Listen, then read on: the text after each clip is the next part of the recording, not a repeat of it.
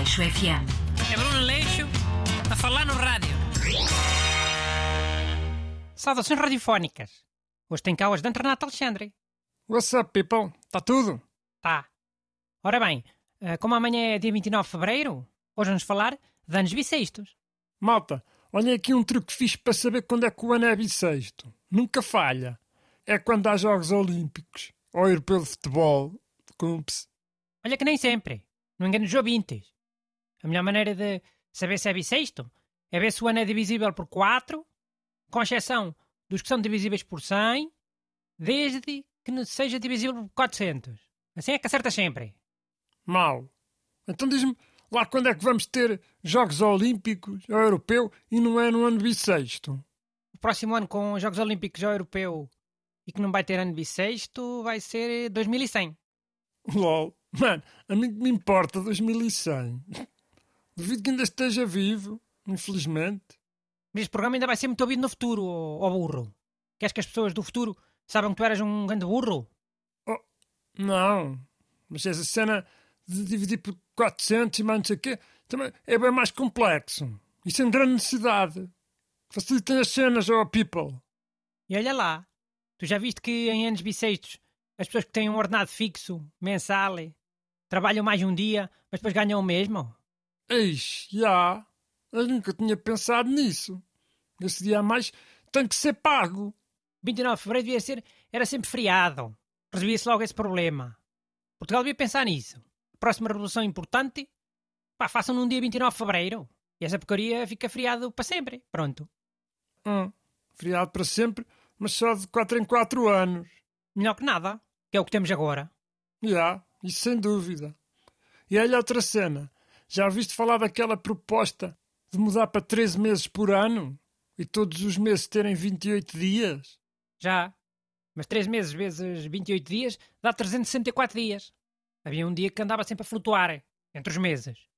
E nem sequer era considerado dia da semana. E em anos bissextos havia dois desses. Já, então, mas não achas fixe? Parece boa mais simples. E funciona. Pá, isso é uma bela porcaria. Os dias também iam ser sempre iguais. Dia 1 era sempre domingo. E dia 8 também. Portugal lixava-se logo. Iam logo cinco feriados para o calheiro. Era 1 de janeiro, 1 de maio, 1 de novembro, 1 de dezembro e 8 de dezembro. Tudo sempre ao domingo. Uma grande tragédia nacional. Já, mas... Pá, esta cena atual também tem boé defeitos, meu. Já viste o people que faz anos a 29 de fevereiro? Olha, coitados. Coitados. Quem me dera a mim. Só tinha que aturar as pessoas a, a dar-me os parabéns de 4 em 4 anos.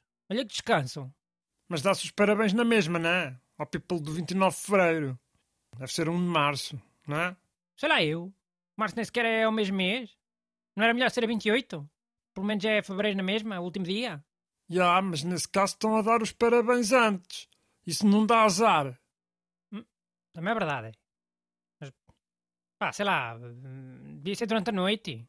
Entre 28 de fevereiro e 1 de março, não sei. Para mim era bom na mesma.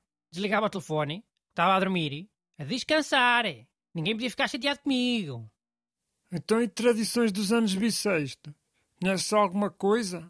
Conheço. Trabalhar um dia de graça, feito camelo. Sem ser isso. Há países onde, nos anos bissextos, a tradição é ser a mulher a pedir o homem em casamento. E eu achei fixe. Quebra um bocado a cena patriarcal. E lembra-me aquela app de dating em que é tipo a, eh, é tipo a mulher que mete conversa com o homem, sabes? Mas sim. Mete conversa como? Diz olá e depois não diz mais nada? Pois o homem é que tem que puxar assunto na mesma, se quiser. Ah, tá boa. Já, é um bocado assim, já. Mas o princípio da cena é fixe. Ah, e o que também é fixe nessa tradição de, da mulher pedir o homem em casamento é que se o homem não aceitar, tem de compensar a mulher. Compensar com quê? Varia. Eu acho que há sítios onde tem que dar um tecido para a mulher fazer uma saia. Isso é que é uma compensação? Um caralho. Oh, já, é uma tradição antiga. Ainda não devem ter atualizado essa cena com prémios de agora. E se ao contrário também fosse assim? A mulher que recusasse o pedido de casamento tinha que compensar o homem. Hã? Isso é que era. Mano, até podia ser uma tradição fixe. Mais solidária. Ou não? Se calhar. Havia de ser uma coisa esperta. Já há gajos que pedem mulheres em casamento sem noção de nada, às vezes em estádios, que é para elas não terem coragem de dizer que não. Imagina se ainda houvesse um prémio quando não aceitassem. Era só gajo a pedir gajo em casamento a toda a hora. A ver se ao menos pingava alguma coisita.